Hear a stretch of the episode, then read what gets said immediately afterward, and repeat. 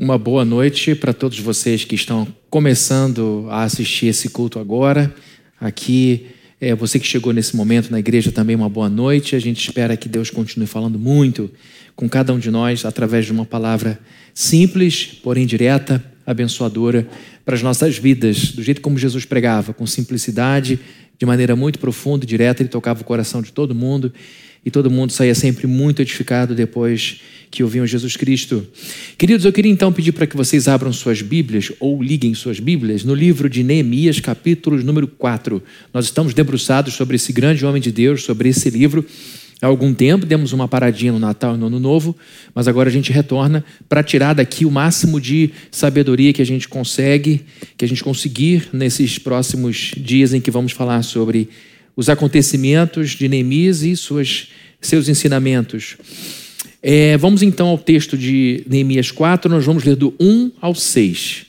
Diz assim a Bíblia: Quando Sambalate soube que estávamos reconstruindo o muro, ficou furioso, ridicularizou os judeus e, na presença de seus compatriotas e dos poderosos de Samaria, disse: O que aqueles frágeis judeus estão fazendo?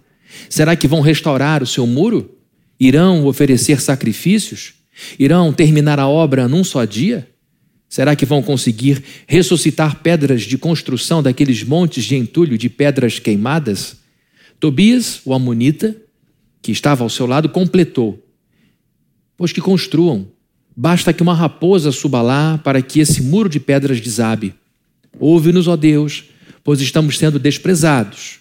Faze cair sobre eles a zombaria, e sejam eles levados prisioneiros como despojo para outra terra. Não perdoes os seus pecados, nem apagues as suas maldades, pois provocaram a tua ira diante dos construtores. Verso 6. Nesse meio tempo, fomos reconstruindo o muro até que em toda a sua extensão chegamos à metade da sua altura, pois o povo estava totalmente dedicado ao trabalho. Só até aqui, vamos orar. Senhor, nós estamos mais uma vez com a sua casa aberta, com o seu povo aqui presencialmente e também virtualmente. Te agradecemos pela Bíblia, pela liberdade que temos de, de ter um culto como esse no país. Não é todo cristão que tem essa liberdade. Nós louvamos o Teu nome por essa liberdade religiosa que temos em nosso país e que nós façamos bom uso dela. E que o Senhor abençoe muito a vida de quem fala, a vida de quem ouve e que, em nome do Senhor, essa palavra cause grandes efeitos em nossa alma, em nosso coração, sobretudo em nossa cabeça, para que a gente possa pensar como o Senhor pensa, para que a gente possa usar a nossa mente em nosso benefício e para a sua glória. Que o Senhor me abençoe, me socorra, estenda a sua mão sobre mim. Tu sabes que eu necessito da tua graça. Sem o teu apoio, sem a tua força, sem a tua assistência, eu não sou nada. Então, Deus amado, eu te peço que o Senhor me use para teu louvor e para benefício do teu povo. É o que eu te peço em nome de Jesus. Amém. Amém. Queridos, nós estamos aqui debruçados, como eu já falei, sobre uma história magnífica de um homem que construiu uma vida sensacional. Ele construiu uma vida maravilhosa. É uma vida que custou-lhe muito caro. A gente encontra, estudando o livro de Neemias, uma série de relatos que nos fazem pensar: ele entrou numa furada. Ele poderia ter ficado onde estava, perto do homem mais poderoso do seu tempo. Quem era o homem mais poderoso do seu tempo? Artaxerxes. Artaxerxes era um imperador persa. Ele era o dominante de uma extensa área do mundo. O império de Artaxerxes se estendia sobre o Irã, sobre o Iraque, sobre Israel, sobre uma parte é, do Egito, uma parte leste da costa do continente africano, parte da Índia, parte da Turquia. Numa época que não tinha satélite, numa época que não tinha rádio de comunicação, numa época que não tinha uma série de tecnologias que ajudam as pessoas a manterem o seu poder.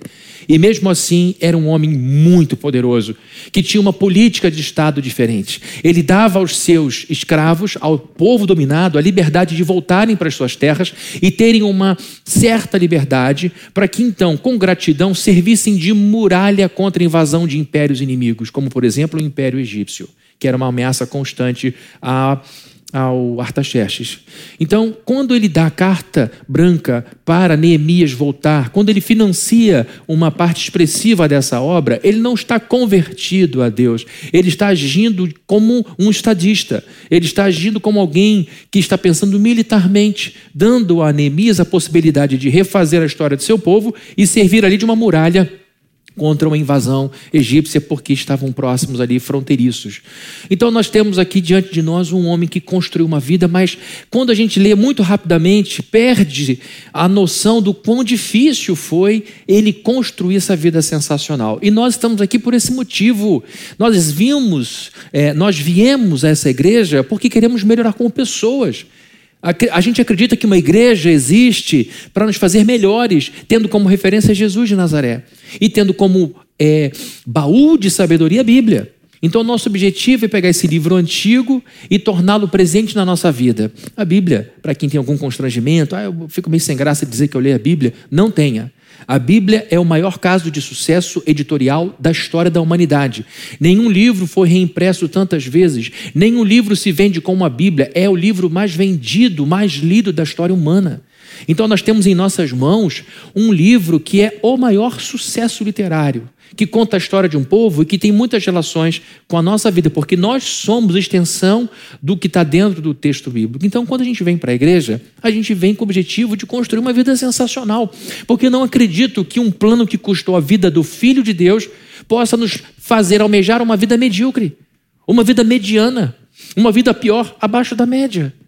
Se foi necessário um sacrifício imenso Gente, se houvesse uma outra possibilidade de nos salvar sem que o Filho de Deus tivesse que sofrer, Deus colocaria esse plano em ação. Ele teria poupado o seu filho.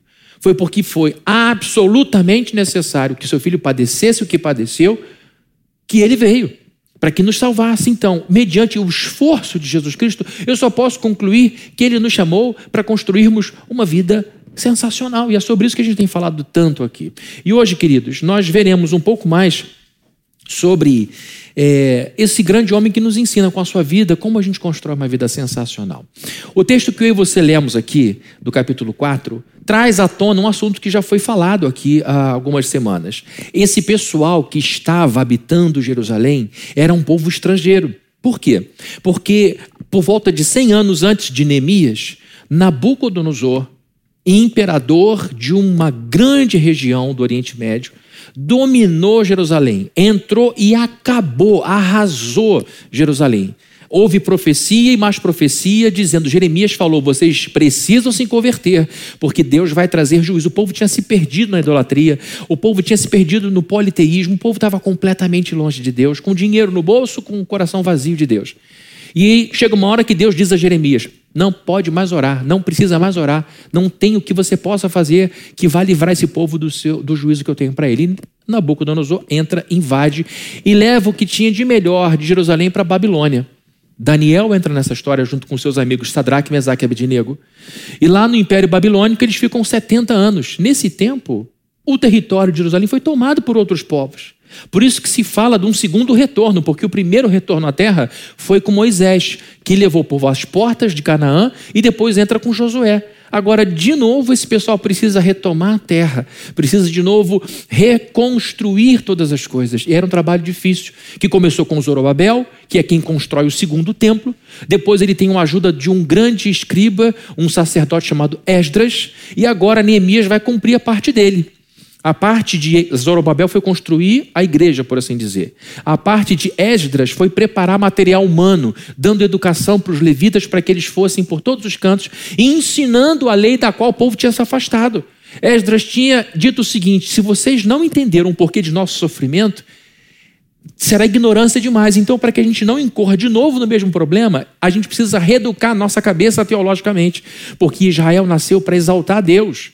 Israel nasceu em torno de uma promessa divina e o povo tinha se esquecido e por isso sofreu tanto.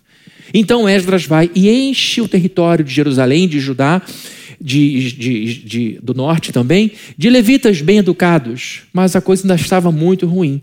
E num dia em Suzã, não era a capital Suzã do Império Persa, a capital era a Babilônia ainda, o Neemias, que era copeiro da, do Artaxerxes, toma ciência de que a coisa estava muito ruim ainda em Jerusalém.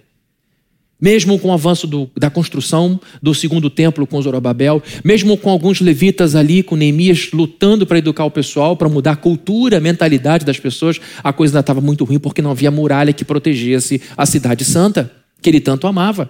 Provavelmente, Neemias nasceu em terra estrangeira. É possível que ele nem tenha ido antes disso visitar Jerusalém. Mas ele amava aquela terra que era a terra dos seus antepassados. E ele, incomodado por Deus, recebe autorização de Artaxerxes para voltar. Ele volta. Quando ele volta, encontra essa gente toda lá, dando para trás, puxando o pessoal, atrapalhando tudo, criando um monte de intriga, fake news, fake news atrás de fake news, um monte de problema. E aquilo vai irritando, causando cansaço. E a gente já falou sobre isso no capítulo 1, quando falamos desses inimigos que se levantam contra nós. Toda vez que você se levantar para fazer uma coisa para Deus, bem feita, você pode ter certeza que as trevas vão se levantar. Pode ter certeza. Toda vez que você toma uma decisão, olha, eu vou, eu vou me consagrar, eu quero servir mais a Deus, eu vou levar isso a sério, eu vou mergulhar minha vida na santificação, eu vou mudar meu pensamento, pensar nas coisas do alto, vocês podem ter certeza. Eu vou jejuar, você nunca vai sentir tanta fome na vida. Tá? É, pode ser até um mecanismo cerebral, mas a verdade é que a gente encontra um monte de problema pelo caminho quando a gente faz um movimento espiritual. Porque o mundo espiritual já viu esse filme muitas vezes. Ele sabe o que acontece quando um homem ou uma mulher toma uma decisão. O mundo espiritual ouve o que a gente diz, coisa do tipo: a partir de agora eu vou ler a Bíblia todo dia. As trevas sabem o estrago que uma pessoa causa às trevas quando resolve ler a Bíblia todo dia. E não só ler, é colocar em prática. Mas os céus também sabem o que acontece quando uma pessoa cheia do Espírito Santo diz: Eu vou viver para a glória de Deus. Então, sobre as nossas cabeças existe uma batalha por nossas vidas, por nossas mentes. E a gente não pode ignorar, e é importante dizer isso para uma igreja tão letrada como a nossa, com tanta gente estudada, porque gente estudada troca, às vezes, devoção por conhecimento. E acho que basta entender algumas coisas para seguir em frente, mas há coisas que nós não entendemos. Há movimentos que são altamente espirituais. Há coisas que só acontecem depois que a gente ora. A nós que só são tirados depois que a gente jejua. E a gente percebe que há muito mais coisa acontecendo além do natural acima de nós. E já falamos então sobre esse movimento de gente contrária, usada pelas trevas para atrapalhar a vida do povo de Deus. E agora o que tem de diferente? Ah, Fabrini, é o mesmo pessoalzinho. É a mesma, vamos usar aqui uma linguagem de hoje, é uma panelinha. Sambalate, Gesem, Tobias, os Asdoditas, os Amonitas, esse pessoal que ficava, os árabes, eles estavam é, enchendo o povo de medo, de, de falsa palavra, era gente de poder é, social, era gente de poder econômico, e aquilo ia fragilizando um povo que já tinha uma autoestima muito baixa. Os judeus que estavam na sua própria terra estavam sendo subjugados por essa pressão social exercida por essa turma. Isso a gente já viu. O que é que tem de novo aqui? O que há de novo aqui é a ameaça de uma guerra física. Até, até esse ponto, ninguém tinha falado de combate, de espada, de lança, não tinha arma de guerra na história. O que havia era uma guerra de palavras. Primeira palavra que é colocada, vocês por acaso estão entrando em um ato de rebeldia contra o imperador Artaxerxes? Aí Neemias diz: Como assim ato de rebeldia? Porque eu acabei de sair da sala dele, ele é meu amigo pessoal. Não tem nada sendo feito aqui de maneira escondida, ele sabe de tudo. Mas isso ia para a cabeça das pessoas e o pessoal ficando com medo. Agora a coisa piora, porque a gente percebe que eles não estavam mais dispostos a ficar apenas na palavra para impedir que o povo avançasse. Neemias toma conhecimento do plano desses estrangeiros no que diz respeito a um combate físico. Sambalate começa dizendo, com ironia: olhem só, Será que eles vão fazer tudo num dia só? Porque eles estavam vendo que corria obra. Era um caminhão de concreto atrás do outro. Gente, essa semana eu cheguei aqui, tinham dois caminhões na frente da igreja, um de concreto e outro que empurra o concreto para dentro. Eu fiquei super feliz. Foi um, foi um momento de êxtase. Eu filmei, passei para o Milton, a gente vai passar essas imagens para vocês. Eu, eu me lembrei de quando tudo começou nessa igreja há 23 anos. Eu e Viviane, minha esposa, nós estávamos num lugar pequenininho, os nossos filhos pequenininhos brincando no departamento infantil, que era o corredor entre o salão e o banheiro. E eles ficavam sentados numa esteira de palha. Cadê o fundo musical para ficarem com pena de mim, da minha família? E eram pequenos. E sabe quais eram os brinquedos deles? Do McDonald's, que a gente trazia para a igreja. E quando eu vejo os caminhões de concreto, e são 650 toneladas de concreto já derramados aqui, eu falo, meu Deus, como a gente evoluiu. Que Deus tremendo! Eu me lembro da minha sogra chegando lá com sabonete novinho, toalha novinha, para a gente não usar aquela coisa antiga, minha mãe ajudando de um outro jeito. Era assim o negócio, muito singelo. mas com muito amor. Então, queridos, a gente vai vendo a coisa acontecendo, a obra foi de Neemias foi andando rápido. E aí começa o tipo de ironia. Será que eles querem fazer a obra num dia só? Será que eles estão realmente acreditando que vão oferecer sacrifícios aqui? E aquilo batia no coração de uns e de outros. Mas a verdade é que quanto mais o dia passava, mais eles iam vendo a coisa acontecer, até que eles levantam o muro e começa a ficar visível. A gente ainda não vê o que está acontecendo porque ainda estamos debaixo de, da terra. Mas cremos que em breve vocês verão os andares subindo. Obrigado, Fabiano. Você e eu, mais, mais dois lá atrás. A gente, só a gente vai entrar na igreja também. Vocês vão ficar do lado de fora e vão ficar na rua. E a, aí eu faço brincadeira, eu me perco. E aí o muro foi subindo, até que um deles diz o seguinte: Ah, mas a coisa é frágil, basta uma raposa subir para esse muro desmoronar. Gente, uma raposa é um animal pequeno, não é um leão, não é um gorila. O que ele está dizendo é o seguinte: é frágil, é de papel. Até que eles percebem um avanço poderoso em pouco tempo. E aí eles começam a ficar irritados com aquilo, porque de fato, como a gente terminou de lendo no verso 6, o povo estava totalmente envolvido com a obra e muito entusiasmado. E o pessoal ia vendo entusiasmo atrás de entusiasmo, até que ele toma conhecimento do que estava sendo falado. Vejam só o que diz o verso de número 8, vai ser projetado aqui para mim e para você. Todos juntos, esses caras todos, planejaram atacar Jerusalém e causar confusão. Verso 8. E os nossos inimigos diziam: Antes que descubram qualquer coisa ou nos vejam, vamos é, estaremos bem ali no meio deles, vamos matá-los e acabar com o trabalho deles. É isso que tem de diferente no capítulo 4 em relação ao capítulo 1. Agora a coisa deixa de ser uma ameaça verbal, de fofoquinha, e eles começam a perceber que tinha um monte de gente infiltrada no meio deles. Porque a estratégia era: Fulano, você está lá, mas está com a gente. Vocês vão entrar e fiquem armados. Quando eles menos esperarem, a gente vai atacar de dentro para fora e vai acabar com essa obra. Gente, imagine a cabeça de Neemias quando ele toma ciência do que está acontecendo. E a resposta de Neemias foi incrível. Verso 9: Mas nós, e aqui ele dá uma lição de coragem, fé e bom senso. Mas nós oramos ao nosso Deus e colocamos guardas de dia e de noite para proteger-nos deles. Lendo rapidamente, a gente não dá importância do que está colocado aqui.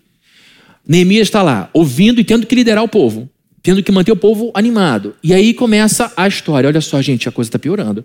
Sambalate, Tobias, Gesem, os Asdoditas, esse pessoal todo agora está dizendo que vai atacar a gente. Como é que vai ser isso? Gente, não tinha exército. Eles nem podiam ter exército porque eles estavam debaixo do domínio do Império Persa. E agora chega a notícia de que eles seriam atacados a qualquer hora, sem que eles notassem. E o que que Neemias faz? Duas coisas. Eles oram, clamam a Deus, pedem ao Senhor que veja o que está acontecendo e pedem a Deus proteção. É óbvio que eles pedem a Deus proteção. E depois o que, é que eles, faz, eles fazem? Botam arma na cintura de todo mundo. A partir de agora, enxada na mão direita, espada na mão esquerda. Isso é importante porque às vezes me aborrece quando chega um crente e diz: vocês têm que ter fé, vocês têm que confiar em Deus, tem que começar esse negócio todo, essa obra toda sem dinheiro e vai embora que Deus vai prover. Falei, gente, eu, eu não, confesso a você que eu não tenho fé para isso. A gente tem que ter um pouco de bom senso, porque essas coisas costumam dar muito problema, muito, sobretudo para quem está à frente do, do, projeto, fica suando a camisa para que isso aconteça. E, às vezes as pessoas são, não é o caso que está acontecendo aqui nesse é, ponto em relação à obra, mas às vezes você vê uma pessoa dizendo tem que confiar no Senhor, não pode ter assim, não pode se entregar. E a pessoa faz a gente sentir que a gente não tem fé, por quê? Porque resolveu adotar um, um posicionamento de bom senso humano. Aqui nós vemos homem que não briga com o espiritual e o natural. Ele ora a Deus por proteção, mas põe o povo para trabalhar. E sabe o que me aborrece nessa turma que diz que a gente tem que ter fé? É que esse pessoal que diz tem que confiar no Senhor, tem que entregar tudo ao Senhor, mas esse pessoal faz seguro de carro. Esse pessoal tem plano de saúde. Esse pessoal tranca a porta quando vai dormir. Esse pessoal põe tela na janela para o filho não pular, ou para o gato não pular, porque às vezes depende, não tem filho, tem gato. O que eu quero dizer, queridos, se a gente vai colocar em prática alguma coisa, para ver se ela funciona, a gente tem que ir às últimas consequências para ver se essa teologia boa é furada. Então vemos aqui um homem que faz as duas coisas. Nós vamos orar a Deus, mas nós vamos nos preparar. E aqui, queridos, esse homem trabalha no campo sobrenatural e natural, de maneira que a gente aprende uma lição poderosa para a nossa vida. Então, queridos, vejam o, o, o desafio de Neemias. Neemias está aqui lutando para construir um muro que foi completado em 52 dias, um tempo absolutamente rápido, que surpreendeu todo mundo. A Bíblia diz que quando eles terminaram, todo mundo ficou com medo, porque ninguém acreditava que eles chegariam na metade, muito menos que terminariam tudo em um prazo tão rápido, tão curto. O cenário fica um pouco pior. Vejam comigo o verso 10, o que é que diz. Enquanto isso, o povo de Judá começou a dizer, aqui são os próprios judeus, os trabalhadores já não têm mais forças e ainda há muito entulho. Por nós mesmos, Neemias, não conseguiremos reconstruir o muro.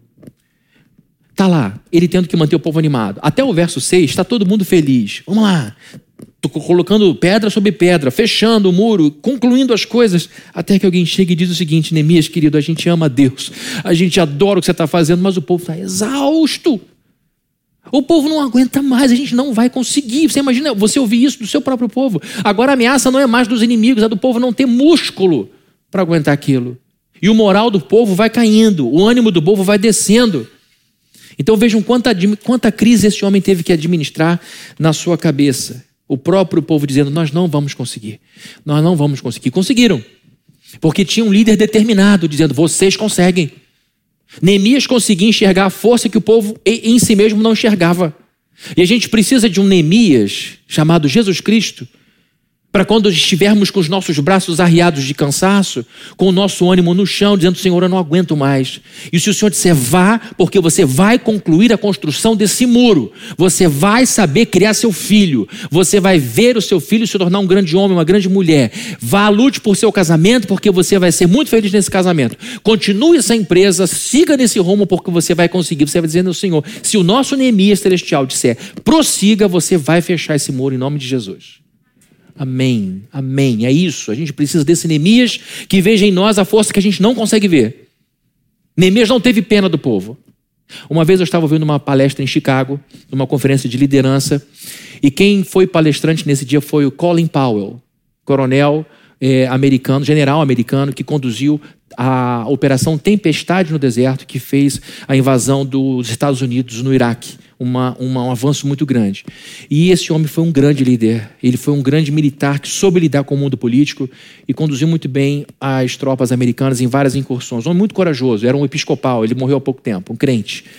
E ele falou o seguinte: toda vez que eu vou a um hospital visitar um ferido de guerra, por pior que seja o quadro, eu nunca peço desculpa, porque ele não quer piedade. Eu sempre agradeço a ele pelo serviço que ele prestou ao país dele.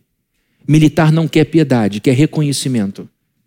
Então, queridos, Neemias não tinha pena daquele povo, porque aquele povo não estava trabalhando para Neemias. Aquele povo estava lutando por Deus. Então, para de ficar com pena de você, porque Deus não tem pena de você quando for necessário, terá compaixão de você e vai te ajudar. Então é hora de você botar o seu orgulho para cima, dizendo: Senhor, eu vou respirar de novo e de, era isso que eu precisava ouvir nesse sermão. Só isso. O resto eu posso até descartar. Então é, é hora de você dizer o seguinte para você mesmo: eu vou voltar à construção de uma vida sensacional. Porque eu achei que não ia conseguir. Você vai conseguir. Você está aqui para ouvir isso. Você vai conseguir. Que desafios esse homem enfrentou porque atendeu a um chamado de Deus. Ele estava bem. Ele estava ao lado do homem mais poderoso do seu tempo. Era querido por ele. E ser copeiro não era apenas ficar colocando chá na xícara do Artaxerxes. Era alguém que conversava, dialogava, às vezes dava palavras de conforto e orientação para esse homem poderoso. Eles tinham uma relação próxima. E ele sai desse lugar maravilhoso e se enfia numa confusão enorme, que é essa daqui. Está agora Neemias tendo que lidar com a ameaça e arriscando sua vida para construir o um muro de, uma, de um lugar que não era nem a sua residência. Os historiadores não sabem se ele terminou a vida em Jerusalém. Ele até volta uma segunda vez com mais um grupo de pessoas, mas ninguém sabe se ele de fato terminou a vida ali ou se ele terminou a vida é, junto do seu imperador, que era inclusive enteado da rainha Esther, que foi tão importante para a história de Israel. A rainha Esther era madrasta de Artaxerxes. Então, queridos, falando sobre a construção de uma vida sensacional, a gente pode hoje, com o capítulo 4, aprender duas lições sobre como a gente constrói essa vida sensacional. Primeiramente, nós veremos que para a gente construir essa vida sensacional, a gente precisa estar aberto para mudança de papéis ao longo da vida papéis exercidos por mim e por você. Nós precisamos estar abertos para a possibilidade de atuações diferentes em, diferentes em lugares diferentes da, da vida. Vejam comigo os versos 13 e 14, que é de onde eu tiro essa ideia. Por isso, posicionei alguns, dos, alguns do povo atrás dos pontos mais baixos do muro, nos lugares abertos, divididos por famílias, famílias, perdão, armados de espadas, lanças e arcos. Fiz uma rápida inspeção e imediatamente disse aos nobres, aos oficiais e ao restante do povo: Não tenham medo deles. Lembrem-se de que o Senhor é grande e temível e lutem por seus irmãos, por seus filhos e por suas filhas, por suas mulheres e por suas casas. Queridos, vocês viram o que Neemias está fazendo aqui agora? Deixa eu fazer aqui uma recapitulação. Neemias era copeiro. Deixa eu ver o cheiro desse arroz aqui. Maravilha. Deixa eu ver se café se é bom. Ótimo, ótimo. Fulana, bota essa mesa aqui diferente. Tá bom? Essa é a minha vida. Ar-condicionado, aquela coisa maravilhosa. Vamos ver o que o rei vai jantar. Fulano, já chegou o aspargo que eu queria? Eu nem sei se é tão importante aspargo assim nessa região, mas tá aqui. Toma. E agora tá ele correndo um canteiro de obras com um monte de gente que não foi preparada para a vida, para a vida militar, batendo a sua espada na espada deles, dizendo: Não tenham medo, o Senhor é por nós. Lembrem-se de quem é o Senhor, lembrem-se do que ele fez, do que ele faz. Ele teve que mudar de papel. De uma hora para outra, o copeiro é líder militar. E o problema da liderança, e por isso pouca gente gosta de liderar, é que o líder precisa assegurar momentos como esse nas costas e sozinho. Estava todo mundo ali, acostumado com a miséria. Estava todo mundo ali acostumado com uma cidade destruída. A única coisa boa era o templo, o resto era lixo. Aí chega Neemias. E aí, gente? Vamos começar tudo de novo? Eu estou aqui para ajudar vocês a construírem tudo isso. E o pessoal, tá bom, vamos embora. E está dando tudo certo. De repente vem a pressão. E vem a ameaça de guerra. E agora todo mundo olha para Neemias e pergunta: Olha onde você nos colocou. O que você tem para dizer agora? E ao invés de se render, ele administra aqui, ó, essa crise. E aí, queridos, está um ponto muito importante. Você sabe qual é o terreno mais importante do universo? Qual é o, qual é o espaço físico mais importante que existe nesse universo? Sabe qual é o tamanho dele? Esse lugar está contido entre uma orelha e outra sua cabeça. Aqui existe uma necessidade de, de condicionamento mental muito grande. Porque tudo aqui é mental. Não tem nenhuma, nenhuma espada de fato sendo usada. A coisa está chegando a, ao ponto de entornar todo o caldo. Mas vejam como uma coisa é importante: quantas e quantas vezes nossos atletas brasileiros já não perderam para times mais fracos do futebol por causa da dimensão da cabeça? Nossos jogadores muito mais talentosos, nossos atletas extremamente bem preparados, por alguma frouxidão mental, não conseguiram administrar algum problema e se entregaram ali. Tanto que existe um trabalho constante na mentalidade, na autoestima, no poder, no controle do pensamento dessas pessoas. Então estamos vendo um homem que na sua cabeça não admitia a derrota. Um homem que na sua cabeça tinha só um desenho, e aí é muito importante você saber mentalizar o que você quer da sua vida, porque o cérebro segue as orientações que a gente dá para ele. Se na sua cabeça tem aqui do lado uma obra abandonada, cheia de capim, é isso que vai acontecer. Mas se na nossa cabeça tem um prédio pronto, cheio de gente, cheio de criança, cheio de adolescente, cheio de jovem, cheio de casal transformado, cheio de gente dando a vida por Cristo, é isso que vai acontecer. É muito importante. Porque não vai faltar momento em que Satanás vai falar um monte de bobagem para mim para você. E aí, sabe o que acontece? A gente desiste sem ter usado a espada. Ele ganha barato esse negócio.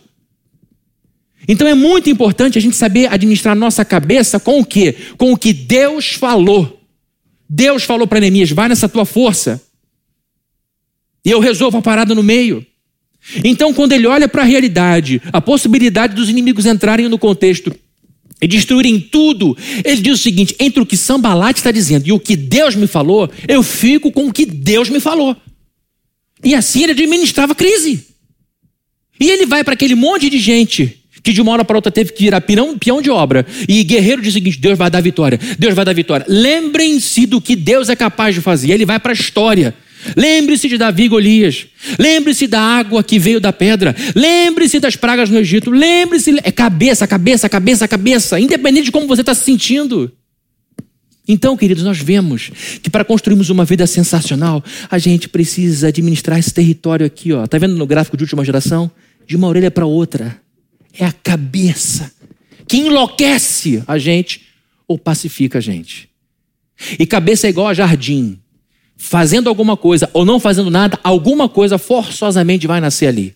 Ou uma flor linda que você quis que nascesse, ou um bando de capim e erva daninha que você não queria que tivesse lá. Você é o jardineiro da sua cabeça. Por isso é que é importante ouvir o que o apóstolo Paulo diz. Pensai nas coisas lá do alto. Proativamente traz para a sua cabeça o que está perto de Jesus e vai viver assim.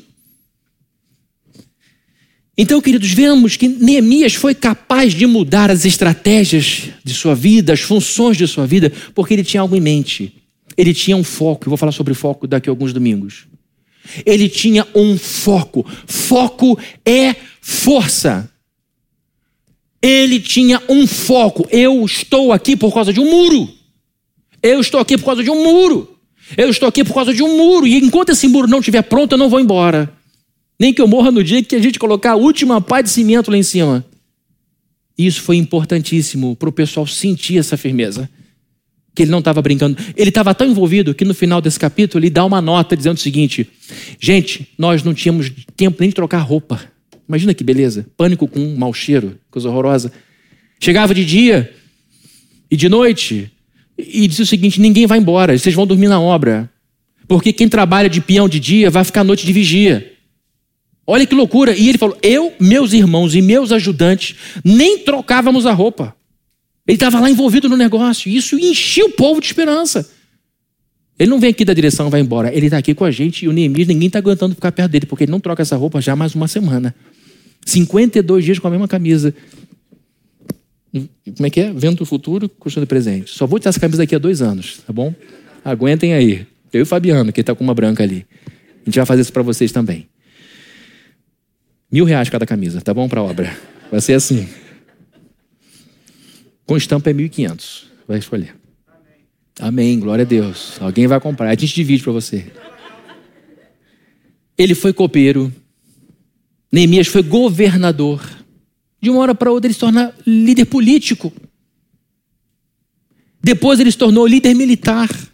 E no capítulo 5 mostra ele como líder de uma reforma social, porque havia uma série de maluquices acontecendo. Quando Neemias chega, ele percebe que muitos judeus estavam vendidos para esses estrangeiros como escravos. O que, ele faz? Vamos pegar dinheiro e vamos comprar o pessoal de volta. Vamos compensar o pessoal de volta. A gente precisa de gente livre. E o que acontece? O próprio judeu rico comprava o judeu pobre. E depois vendia de novo. Aí Neemias falou: Meu Deus do céu, vocês são antas. Na minha Bíblia está escrito antas. Nós estamos recolhendo, trazendo as pessoas, pagando caro pela vida dessas pessoas, e vocês estão fazendo isso para venderem de novo. Isso não está certo, são seus irmãos.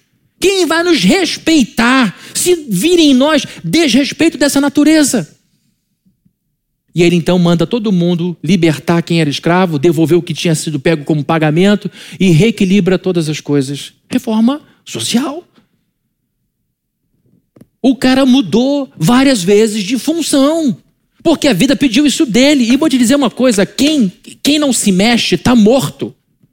Se você for agora no Maruí, no Parque da Colina, no Parque da Paz, as pessoas que estão debaixo de terra não se mexem. Vida é uma coisa movimentada. E muitas vezes movimentada por problema. E é justamente no problema que eu e você crescemos. Então, queridos, vemos aqui a mudança de Neemias, e não só de Neemias, do povo. Estava todo mundo vivendo, tocando a sua vida, de repente chega Neemias de fora, cheio de empolgação, cheio de ânimo, e diz o seguinte: vamos reconstruir isso tudo, vamos recomeçar nossa história. E o pessoal diz: tudo bem, tá bom, só que vocês agora vão ser operários da construção civil. Tá bom, vamos embora. Ah, todo mundo feliz, só que chega a notícia: vocês terão que ser agora também policiais ou soldados. Todos tiveram que se adequar. Todos tiveram que se mexer. E esse é um momento muito especial da Igreja Plena de Caraí. Nós estamos num momento diferente. Começamos uma obra e isso tem a ver comigo e com você. De alguma forma, todos nós teremos que atuar de uma maneira diferente, teremos que investir de uma forma diferente. E detalhe, queridos, estamos fazendo isso em nosso benefício, porque esta igreja é para nós, para os nossos cônjuges, para os nossos filhos, para os nossos amigos, para os nossos vizinhos. O que a gente quer é que mais pessoas que, como você, encontrem essa igreja linda. E o projeto novo ficou ainda muito mais bonito. O que a gente quer, não que as pessoas encontrem uma igreja linda, mas que encontrem um Cristo espetacular. Há um pregador que muitos pregadores amam, chamado Charles Spurgeon.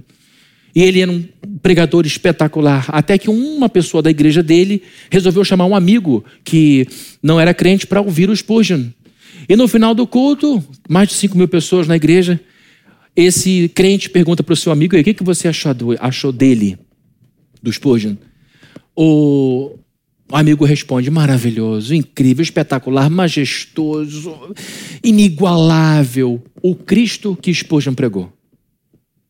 O que a gente quer não é que as pessoas vejam a arquitetura da igreja como objetivo final. O que a gente quer é que as pessoas saiam daqui encantadas com o Cristo que é visto nessa igreja, na sua vida. E por isso eu quero tanto que a gente cresça. Por isso é tão importante esse momento. E nós vamos ter que nos adaptar ao crescimento da igreja plena digital e o crescimento da igreja plena físico. A igreja digital é uma realidade, é um novo caminho de alcance. Havia um ditado antigo que dizia: todos os caminhos levam a Roma, porque Roma fez muitas estradas de acesso a ela.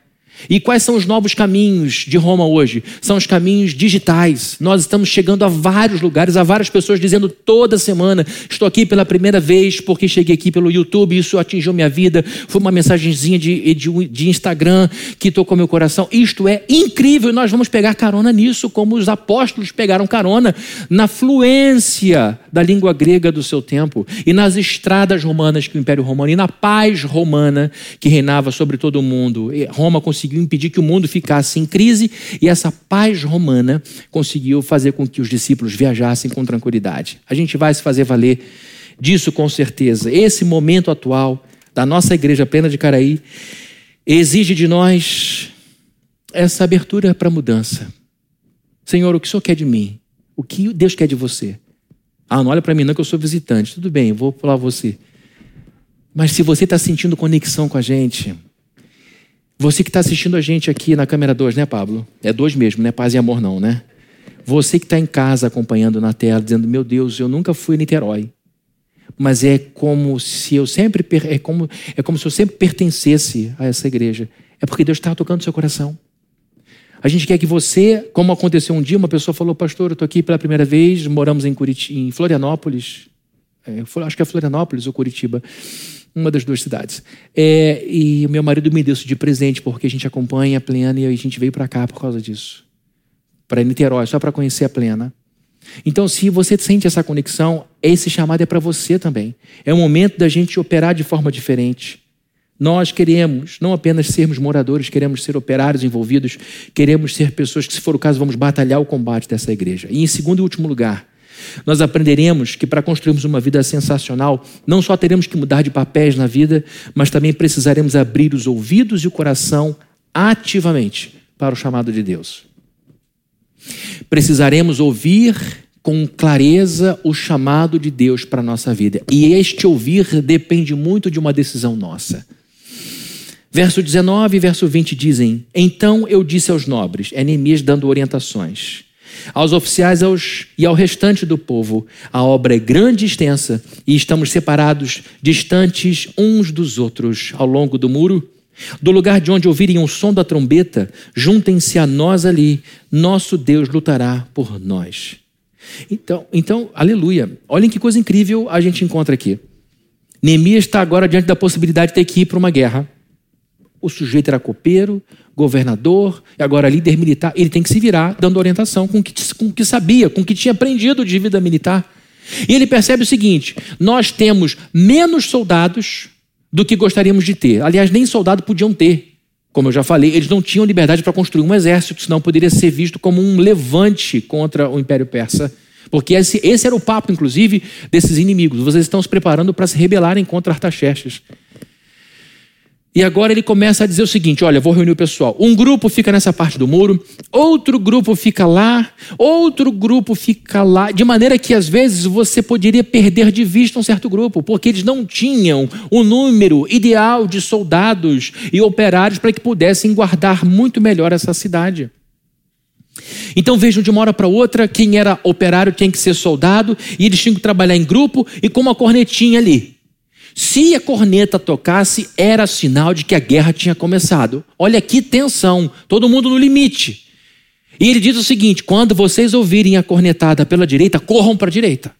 Porque um, nós estamos sendo atacados. Se a cornetada vier da esquerda, corram para a esquerda, porque a guerra começou. E assim eles trabalhavam, trabalhavam, trabalhavam.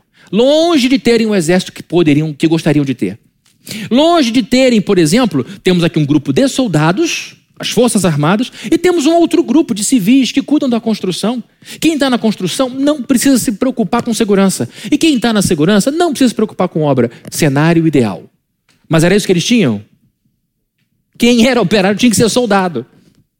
E ele falou: quem estiver aqui não volta para casa, vai dormir como vigia. Eu, inclusive, estou nessa. Isso tem uma aplicação rápida aqui para a nossa vida. Perdão. Na vida, quando Deus nos chama para um grande empreendimento, a gente tem que começar com o que tem, não com o que gostaria de ter. Senão você não começa nunca. Se você ficar dizendo, ah, Senhor, eu não tenho soldado suficiente, eu não tenho dinheiro suficiente, eu não tenho conhecimento suficiente, você vai ficar encontrando desculpa o tempo inteiro para não começar uma coisa que Deus já disse para você começar. Neemias saiu de lá, ele tinha estudado para ser líder militar? Não. Ele tinha estudado para ser político? Não. Ele tinha estudado para ser reformador, reformador social? Não. E apesar de não ter essas, esses títulos, esses diplomas, ele foi essas coisas. No meio do processo, ele descobriu um monte de talento que ele tinha, que se não tivesse envolvido, teria ficado dormente. Então, querido, querida, é hora de casar. Porque ninguém está pronto para casamento. Para de ficar enrolando esse negócio e casa. É hora de ter filho. É hora de começar um emprego, uma empresa nova. É hora de começar um projeto novo. E não fique esperando ter tudo para começar, porque você nunca terá tudo. Se você pegar a empresa mais organizada do mundo, eles vão dizer: nos falta isso. Porque isso não tem limite. Quem quer, encontra um caminho. Quem não quer, encontra uma desculpa. A segunda desculpa, a terceira desculpa, 2021 já foi. E você vai entrar em 2022 com desculpa, e vai sair de 2022 com desculpa, e vai se sentir um nada. Porque você está o tempo inteiro encontrando razão para não seguir em frente. Não é isso que Neemias ensina. Começa. Começa. Mas, Fabrício, eu só tenho três soldados. Ele não tinha o suficiente. Basta que você esteja certo de que esta é a vontade de Deus para sua vida. Amém. Isso é muito importante, é uma lição muito forte, porque ele concluiu o muro. Ele não teve que entrar em batalha. Alguns medos fortes não se realizaram. Porque é isso que acontece, é só ameaça. Mas na cabeça de alguns crentes, a ameaça se torna tão real que a pessoa congela, simplesmente com a ideia de que algum problema daquele pode é, acontecer realmente. Então, queridos, vemos aqui que esse sujeito vai para dentro da sua, do seu grande desafio e ele começa e faz as coisas é do jeito que tinha. Olha, aqui está falando alguém extremamente precavido. Nós não começamos um buraco sem termos todas as licenças. E nós não entramos nessa batalha sem dinheiro para pagar essa obra. O que nós colocamos aqui foi o desafio de repormos o caixa de emergência, porque essa é a nossa cabeça. Nós temos aqui um dia a dia que é muito importante. Ninguém aqui faz as coisas da orelhada. Mas nós pensamos também, e muito impulsionado pelo Fabiano, tem que começar logo. Porque vai ficando cada vez mais difícil de a gente conseguir renovar a licença. E meu coração pequeno disse: Vamos embora, eu vou na sua fé, porque às vezes é assim. Você tem que pegar a carona na fé do outro. E já colocamos um monte de coisa aqui do lado, queridos. Glória a Deus, espontâneo, bonito. Isso é lindo demais, uma igreja ativada, avivada. Olha quanta coisa já aconteceu, quantos caminhões de concreto já foi. Nós estamos dando emprego para um monte de gente. Várias pessoas estão aqui louvando a Deus porque nós estamos dando emprego para esses homens que estão trabalhando aqui, engenheiros, peões de obra, operários, desculpa aqui o termo, operários. Empresas que vendem cimento, que vendem ferro, nós estamos fazendo a economia girar. Quanta gente agradecendo a Deus por essa fundação. E o que a gente quer é não ter que parar a obra, porque só vamos avançar se tivermos o dinheiro. Agora a gente tinha que começar, porque ficaria difícil perder essa licença e pedir outra. O que eu quero dizer é que às vezes a coisa começa do jeito que a gente não queria, ou de uma forma que não é tão ideal, mas a gente vai fazendo. A gente vai construindo. E, queridos, deixa eu dizer uma coisa para vocês aqui, muito claramente. Deus me chamou antes da fundação do mundo para viver uma vida de vitória. Eu não tenho dúvida alguma que, em virtude da história de Jesus Cristo, que faz de mim mais do que vencedor, eu posso ter a certeza de que vou viver a vitória ao longo da minha vida. Até aqui eu posso dizer: me ajudou o Senhor. O que eu estou colocando para vocês como desafio de obra é um convite para participar de uma história de sucesso maior do que nós mesmos, que estamos construindo a obra de Deus, não é a história do Fabrini. A minha história é a história de Cristo na cidade de Niterói. Então a pergunta é: você está atento ao som da trombeta? Porque estamos aqui tocando trombeta. O que fizemos aqui com o nosso tesoureiro é tocar trombeta. Você está ou não conosco? Glória a Deus. Porque a gente pode fazer ouvido de surdo para corneta. Fingir que não está ouvindo. Nós estamos tocando a corneta. Este é o momento. Não é sempre assim, nossa, essa igreja só toca corneta, pelo amor de Deus, não aguento mais. 20 anos tocando corneta, não é isso. Mas esse é o momento que a gente está dizendo, vamos nos juntar e vamos cobrir essa parte daqui a batalha aqui, então vamos para lá. Por que eu estou dizendo isso? Porque você pode ficar dentro ou pode ficar fora dessa história. A gente vai ver, queridos, conforme é, a gente for avançando mais um pouquinho aqui, algumas coisas muito importantes sobre ouvir a trombeta. Nós estamos mergulhados num momento que vai durar pelo menos aí dois anos de obra, de crescimento. Eu quero muito. Queridos, eu fecho meu olho, como Neemias fechava o olho dele, na minha Bíblia diz lá, ele fechou o olho. Então, eu tenho certeza de que ele fechava o olho e via aquele muro pronto. Eu fecho meu olho e me vejo entrando na igreja segunda-feira para trabalhar. Eu não estou brincando aqui, não, estou trabalhando agora. Mas segunda-feira, terça-feira, eu me vejo pegando o elevador, eu, eu, vejo um monte de jovem aqui dentro, eu vejo um monte de gente preparando um monte de coisa. Esta é a minha cabeça, só pode dar nisso. Mas agora eu falo isso baseado em quê? No, Deus que me chamou. Eu estou aqui batendo minha espada com a sua. E estou aqui dizendo, eu também. É a primeira vez que eu faço isso. Eu não, eu não sou construtor de prédios de igreja. Esse é o primeiro prédio que a gente vai construir. Nós estamos aqui tocando trombeta e algumas pessoas já ouviram.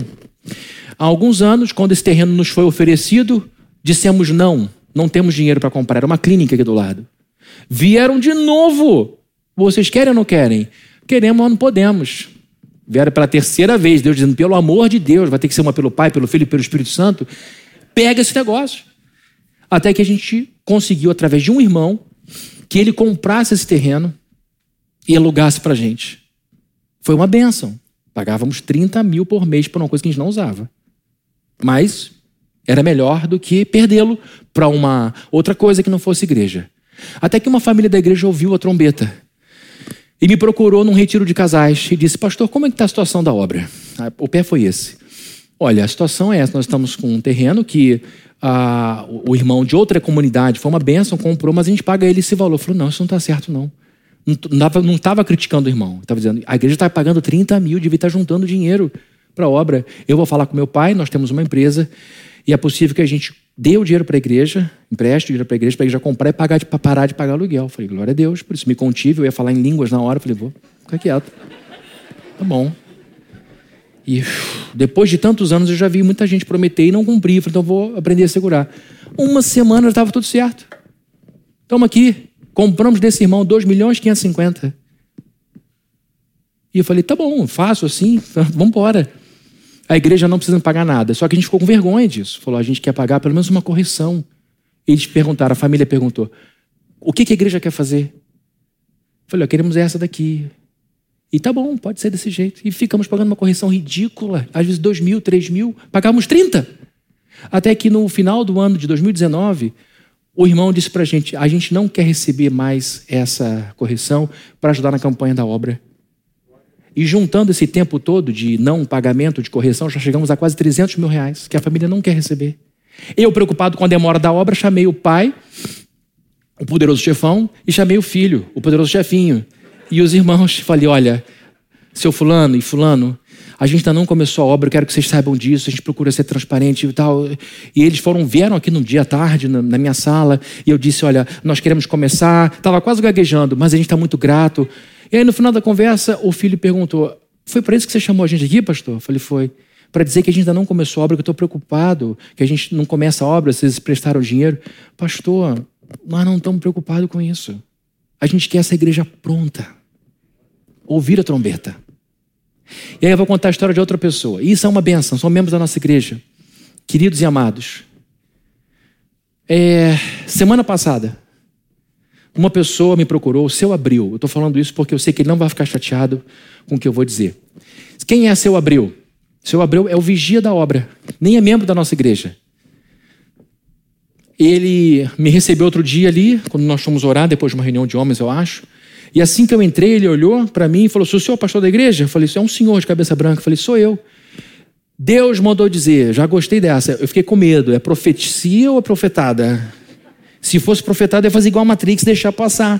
Falou, querido, ele não sabia de nada. Falou para mim assim: essa obra vai ser mais rápida do que você imagina. Aí eu falei, ah, aí eu botei o peito na frente, falei, bate aqui na minha alma. E guardo, quase abracei o seu Abril. Primeiro contato com ele, ele solta essa. E aí, fomos lá, oramos, ele orou. Semana passada, ele, ele veio aqui na frente, no culto da manhã, e perguntou para o pessoal da porta: Eu posso mais tarde vir ao culto?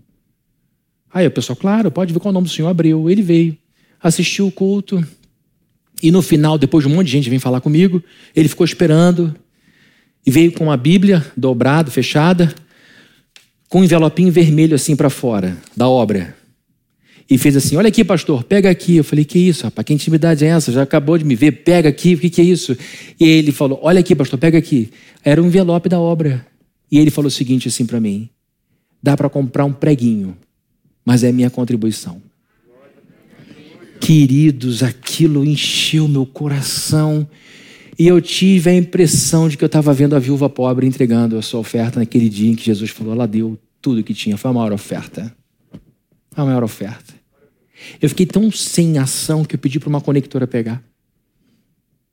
Nós temos aqui essa família que empresta uma fortuna como essa e o seu Abreu que dá dinheiro para um prego, que antes já tinha vindo a minha Viviane dizendo a igreja não estava aberta esse horário, não, já tinha fechado. É porque eu fui lá no mercado, comprei um pote de leite em pó para participar da campanha de entrega de leite em pó para o INCA que a gente faz todo ano para as crianças pobres que têm câncer em tratamento não conseguem comprar isso. Ele falou: eu cheguei lá, não tinha ninguém, dei o leite em pó para uma moradora de rua, mas depois eu compro outra latinha e entrego. Isso mostra realidades diferentes. A família que empresta essa fortuna e ele que entrega esse negócio, mas o mesmo coração. O mesmo coração. E é isso que Deus vê. Eles dois, tanto essa família quanto o seu Abril, ouviram a trombeta. E disseram: Conte comigo. Conte com a minha família. Conte com o terreno ou conte com o meu prego. Portanto, não há desculpa para você dizer eu não tenho como ajudar. Diante dessa oferta do seu Abreu,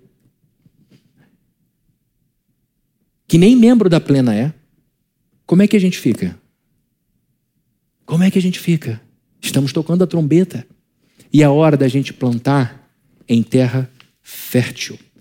Eu vou dar aqui um testemunho rápido aqui, vou pular algumas folhas, e eu acredito em algumas leis. Lei da semeadura. Paulo diz, eu vou falar aqui de, é, pronto, o verso. Não se deixe enganar, de Deus não se zomba, aquilo que uma implantar ele vai colher. Eu acredito na lei da semeadura. Acredito que a gente colhe exatamente o que a gente planta. E também acredito no que Paulo ensinou quando disse que aquele que semeia pouco, colhe pouco. Quem semeia muito, colhe muito. Não só a gente colhe o que planta, mas a gente colhe na medida em que planta. E Paulo está dizendo: quer plantar muito, colha muito. É lógico, você tem um terreno enorme, planta só no cantinho, é ali que você vai plantar e vai colher. Agora, se você planta toda a área, provavelmente você vai ter uma colheita muito maior. Vai dar um pouco mais de trabalho, vai exigir um pouco mais de esforço, mas é isso que você vai ter. É... Neemias não economizou nada nessa obra. Ele se entregou por inteiro e arriscou a própria vida. E olha onde Deus o colocou. Temos um livro que leva o seu nome e conta um pouco da sua história. Que honra! Estou falando de Neemias, anos e anos, milênios depois. E o esforço que ele fez foi um empreendimento de poucos anos. E aí, queridos, eu comecei a pensar em algumas coisas, como é, algum, como que, o que tipo de vida eu quero ter, em que ciclo eu quero estar. Eu acredito no que a Bíblia diz, que a gente planta e a gente colhe. E eu já percebi que a, a, a gente pode viver tanto dentro de um ciclo de abundância, quanto dentro de um ciclo de escassez. É a gente que escolhe. Pessoas que vivem no ciclo de abundância são aquelas que têm uma mentalidade de abundância e que recebem e entregam. E porque são grandes e largos canais de entrega, recebem também nessa mesma largueza, nessa mesma quantidade. E por isso estão sempre em abundância. E eu percebi isso na vida de algumas pessoas próximas a mim. Meu Deus, essa pessoa é muito generosa e continua prosperando, continua andando para frente. E aquilo me encantava. E existem pessoas que vivem no ciclo da escassez. São pessoas que passam adiante só um pouquinho, e porque o calibre do seu caninho é tão pequeno, só entra pouco. E essa pessoa vive marcada por dificuldade, por aperto, por uma série de, de, de penúrias. E eu pensei, meu Deus, em que ciclo de vida eu quero estar? Por que eu estou dizendo isso? Porque eu vou dar aqui um testemunho, uma confissão. Eu quero que você guarde isso com todo o teu coração. Eu, Fabrini, não sou generoso por natureza. Por natureza eu não sou generoso. Por natureza eu sou apegado. Essa é uma fraqueza que eu estou expondo para vocês. Crente, sabendo de tudo que Deus fez por mim, quem Jesus é, como ele foi generoso, estou na posição de pastor há muitos anos, mas isso não é uma coisa natural. Sabe por quê? Por muito tempo eu vivia com essa mentalidade de escassez. Eu não passava, eu não distribuía, porque eu achava que não ia ter o suficiente se eu fizesse. Se eu der, o que, que vai sobrar para mim? Se eu der, eu vou ter falta, vai faltar para minha casa. E assim, queridos, eu me vivia. Eu, eu me via dentro de um ciclo de escassez.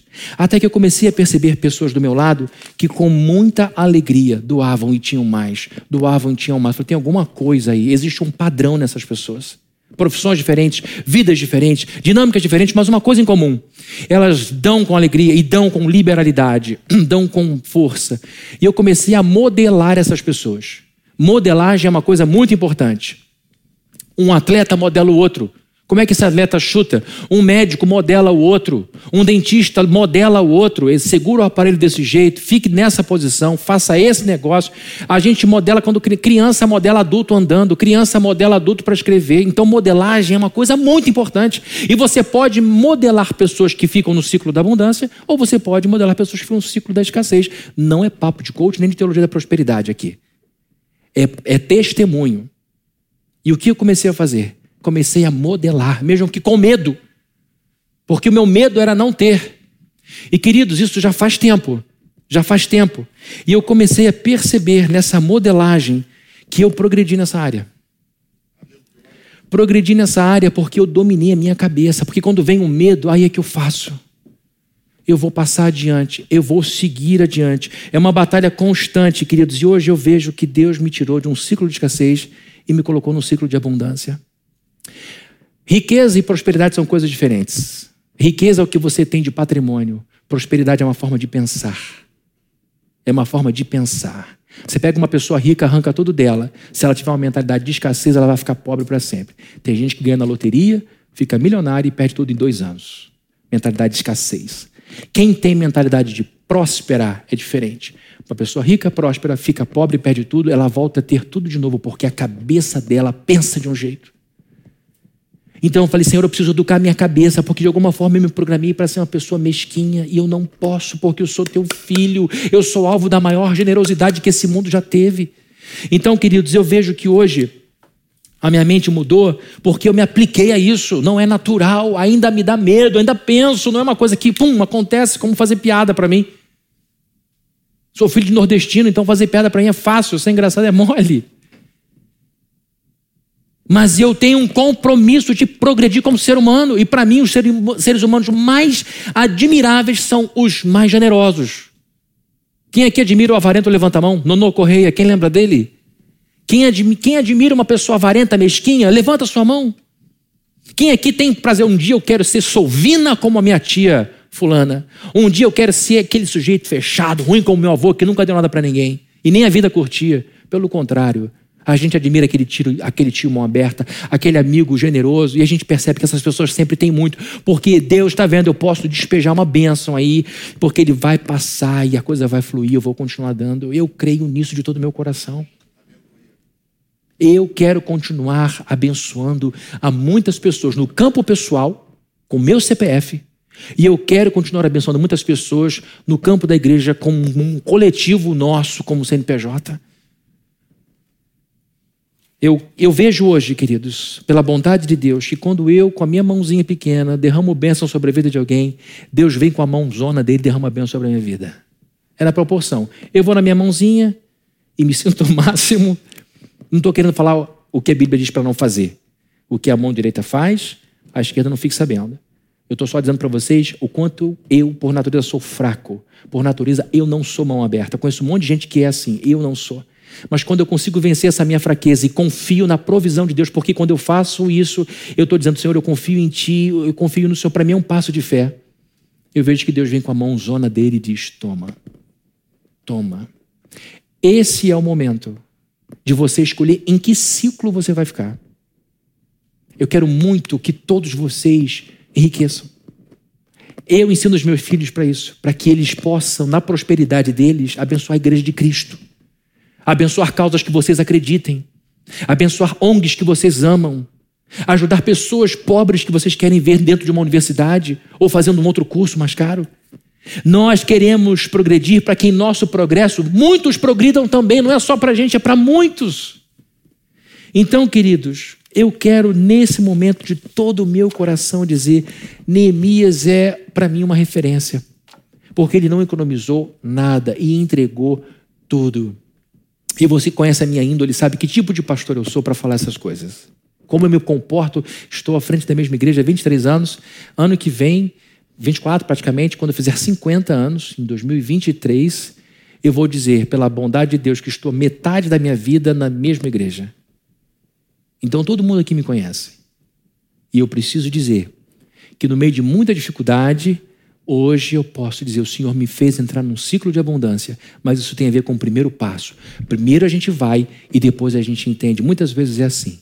Então não fica aqui perendo, Deus, eu vou aqui colocar isso e vou dar esse passo, eu vou fazer isso, mas eu quero que o Senhor me garanta isso de antemão. Muitas vezes Deus diz: vai e depois eu te explico. Vai na fé e depois eu te explico. Porque se você não precisar de fé, você não precisa de igreja. Então, queridos, estamos diante de um homem que mudou de papéis sempre que isso exigiu dele. Mudança. É mudança de mentalidade. É mudança de mentalidade. E nós estamos diante de um homem que abriu seu coração para ouvir o que Deus tinha para ele. Não se fez de surdo para a corneta de Deus no seu coração. Você veio para a plena, está aqui conosco, é uma alegria enorme ter você aqui, mas você chegou numa hora de trabalho. Você chegou numa hora de envolvimento. Ah, meu Deus, por que, que fui fazer visita hoje? Por que, eu me entrei nessa turma de transferência agora? Por que, eu me batizei? Por que, que eu não esperei mais um pouquinho? É porque antes da fundação do mundo o Senhor falou: você vai ser parte disso. Como o seu abriu ou como essa família. E aqui, queridos, entre esses dois, há um batalhão de pessoas que têm feito uma bênção na nossa vida a todos vocês que, como essa família, o seu Abreu, têm ofertado, entregue a vida, muito obrigado. De todo o coração. De todo o coração. Mano, vamos fazer mais, porque essa obra é nossa. Como ele disse para as pessoas numa iminente guerra, essa guerra é por nós, por nossas esposas, por nossos filhos, por nossa pátria. Essa igreja é por nós. Amém? Vamos orar? Pedir a Deus a bênção, o Senhor é, vai receber nossas orações, o pessoal do louvor vai se preparar aqui para mais uma música. Passamos um pouco do horário porque temos esse boletim de obra e vamos pedir a bênção de Deus sobre a nossa vida. O senhor Abreu está ali, né? Ali já vi tá lá no finalzinho. Um beijão aí pro senhor, senhor Abreu. Querido Deus, nós louvamos o teu nome de todo o nosso coração. Bendizemos o teu nome por tudo que o Senhor tem feito em nossa vida. Até aqui o Senhor nos honrou muito. Essa é uma história de honra, essa é uma história de vitória, e o Senhor é o responsável por isso. Bendito seja o Senhor por cada metro cúbico de cimento já instalado nesse lugar. Obrigado a Deus pelo avanço dessa obra, por tanta gente está sendo beneficiada por essa obra. Que em nome de Jesus em nossa mente fique apenas a mentalização de uma igreja linda, pronta, cheia de gente, rendendo a vida a Jesus Cristo, aprendendo a sabedoria da Bíblia e encaminhando a vida dentro desse fluxo. Senhor, abençoe o coração de todos para que todos entendam o poder espiritual de tudo que foi dito e que assim a gente possa dizer ao Senhor: Senhor, conta comigo, eu faço parte desse povo, eu estou nessa obra de todo o meu coração. E que assim, amado Deus, nós possamos conduzir as coisas de acordo com a Sua vontade e que a gente possa dizer: Eu lutei aquele combate, eu estive naquela guerra, eu contribuí, eu também fiz, isso me enche de orgulho. Que seja assim, Senhor, que a gente mude o papel quando for necessário e que a gente possa ouvir a Sua voz, a Sua trombeta nos chamando e que a gente diga: Eu estou aqui para a batalha. E que a graça do nosso Senhor Jesus Cristo, o amor de Deus, o nosso Pai, e a comunhão e consolação do Espírito Santo estejam com todos aqui presentes desde hoje para todos sempre. Amém. Amém. Que Deus te abençoe. Vamos ficar de pé para mais uma música e a gente termina com essa música. Um beijão para todos vocês e uma ótima semana para gente.